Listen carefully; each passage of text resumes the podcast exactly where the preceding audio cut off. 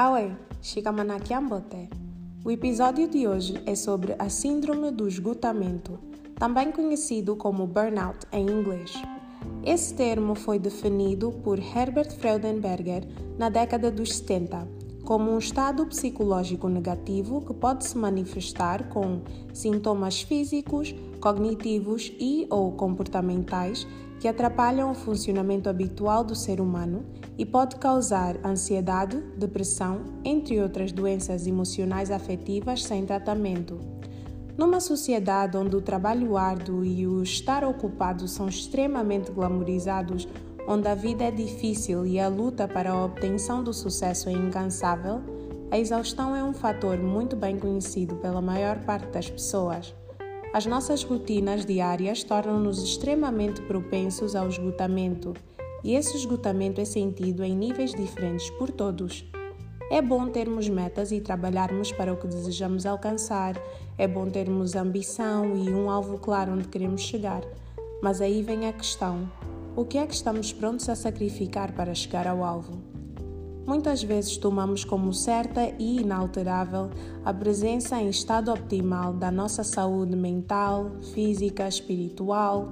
Sacrificamos horas de sono, tempos de lazer, descanso, porque há coisas mais importantes do que nós mesmos. Essa é uma perspectiva perigosa, porque quantas mais coisas sacrificarmos, mais coisas vamos sacrificar. E só vamos assustar, já não dormimos muitas horas quase não comemos, o trabalho é a única fonte de alegria e o dinheiro ou os frutos do nosso trabalho são as únicas coisas que nos confortam. No episódio passado falamos da procrastinação e de como devemos tentar não procrastinar, mas também falamos brevemente da necessidade de ter um limite saudável entre a produtividade e o descanso. Para cada um de nós, esse limite é diferente, porque nós somos diferentes. As experiências que vivemos até agora diferenciam as nossas resistências. É importante que ao longo do tempo nós aprendamos o que é que funciona melhor para nós.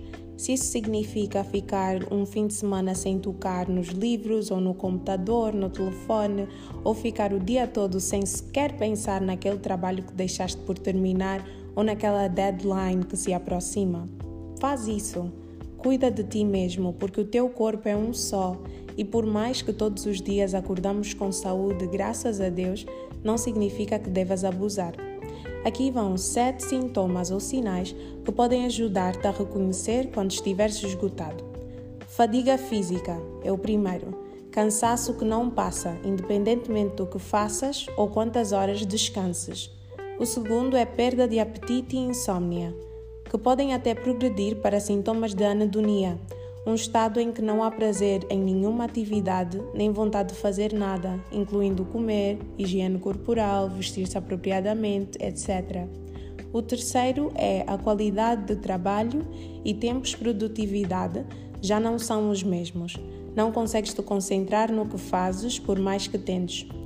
O quarto é estares mais sensível, com um temperamento mais alto e facilmente provocado, fazer birras por coisas mínimas e pode ser acompanhado de sentimentos como frustração, raiva, pessimismo e culpa.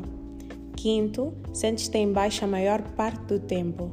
Sexto, a tua dinâmica social mudou muito. Não tens vontade nem energia para passar tempo com os teus como passavas antes, resultando em um retraimento social e até isolamento. E por último, Sentes-te desesperado, porém tão vazio que não consegues fazer nada sobre esse desespero que é por si causado pelo tempo que passas a pensar nas coisas que tens de fazer. O burnout não ocorre todo de uma vez, é um processo gradual, com incrementos insignificantes diários até que se chega a um ponto em que já não sabemos quando foi a última vez que nos sentimos a 100%. Provavelmente no início não vais experienciar todos ou, quem sabe, nenhum desses sintomas, ou quem sabe que se manifeste de uma maneira diferente para ti. O importante é pedir ajuda quando sentires que já não aguentas mais. Não há problema nenhum em pedir ajuda. Nós temos essa ideia de que pedir ajuda nos torna mais fracos ou menos capazes. Isso não é verdade. Porque é necessário uma pessoa muito forte, uma pessoa ciente e inteligente, saber quando precisa de ajuda e uma pessoa ainda mais corajosa para pedir essa ajuda. O teu valor, o meu valor, não é dependente da quantidade de trabalho que fazemos. A exaustão e o cansaço não são coisas que devem ser celebradas. Muitas vezes associamos o sucesso somente com trabalho árduo e que se não estás cansado, então significa que não estás a dar o teu máximo e não vais ser bem sucedido. Eu acho que essa é uma perspectiva minimalista porque há muitos outros fatores que influenciam o sucesso de uma pessoa.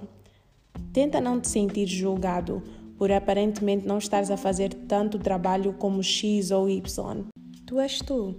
Todos nós estamos em jornadas diferentes. A vida não é uma corrida, até porque as nossas metas são individuais na sua maioria. Tudo a seu tempo. Além do mais, se tu fizeres tudo hoje, o amanhã perde todo o sentido. Força, meu cota, minha cota. A vitória é nossa, só temos de perseverar. Para acabar, eu gostaria de partilhar convosco as três dicas de como ultrapassar o esgotamento pelo Alan Teng: aspiração, integração e rejuvenação. Em inglês, estas palavras dão o acronym AIR, que significa ar. Ao contrário, esse acrônimo é RIA em português. Aspiração. O que é que tu queres? Quais são os teus sonhos? Qual é aquele desejo no teu coração? Encontrar a tua aspiração pode ajudar a dar propósito ao teu dia a dia e tornar o trabalho diário na tua paixão. O meu pai gosta de dizer, e eu tenho a certeza que vocês já ouviram isso antes: cavalo que corre por gosto não se cansa. Não é que não vais ficar cansado, mas mais vale a pena esse cansaço ser por algo que vale mesmo a pena, né? Integração. Tens de saber balançar as tuas prioridades e ser flexível nas áreas mais importantes da tua vida. Assim, quando precisares de mais tempo para a tua vida social ou conjugal, podes fazer isso porque tens flexibilidade na área profissional da tua vida ou vice-versa. Rejuvenação. Essa troca de prioridades também pode ser por si cansativa e provocar o burnout. Então é muito importante saber quando parar, quando verdadeiramente descansar. Por isso é que eu estressei a importância dos sinais que ajudam a reconhecer quando estamos esgotados. Há um ditado, mais outro? Sim, mais outro. Esse é o último, vá. Quando estás saudável, tens mil desejos, mas quando estás doente, tens só um. O Alan Teng fala que nós temos de nos carregar a nós mesmos ou recarregar como fazemos os nossos telefones. Quando tens 5% e precisas do telefone para uma saída rápida, deixas a carregar até uns 20%. Isso equivale a uns 5 minutos diários de meditação ou levantar para ir dar uma volta e desconectar por uns 5 minutos da maneira que tu preferes para recarregares e teres até 20%. Mas, se quiseres que o teu telefone tenha 100%, deixas a recarregar por algumas horas Tu também precisas de recarregar por algumas horas para atingir 100%, preferencialmente 7 a 9 horas de sono todos os dias. Não vai ser uma boa noite de sono a cada duas semanas que vai resolver todos os teus problemas. Há que ser consistente, até com o nosso sono. E por último, o upgrade.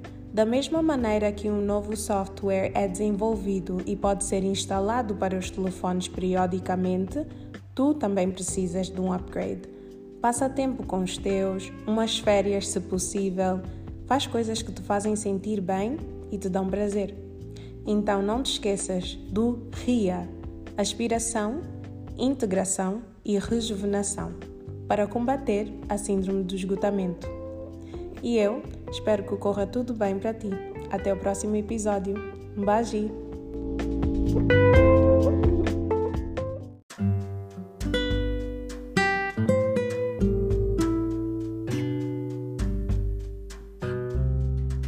Tudo e Tudo com Anatomia Voz será um podcast semanal onde eu falo sobre temas de interesse da geração Z e não só.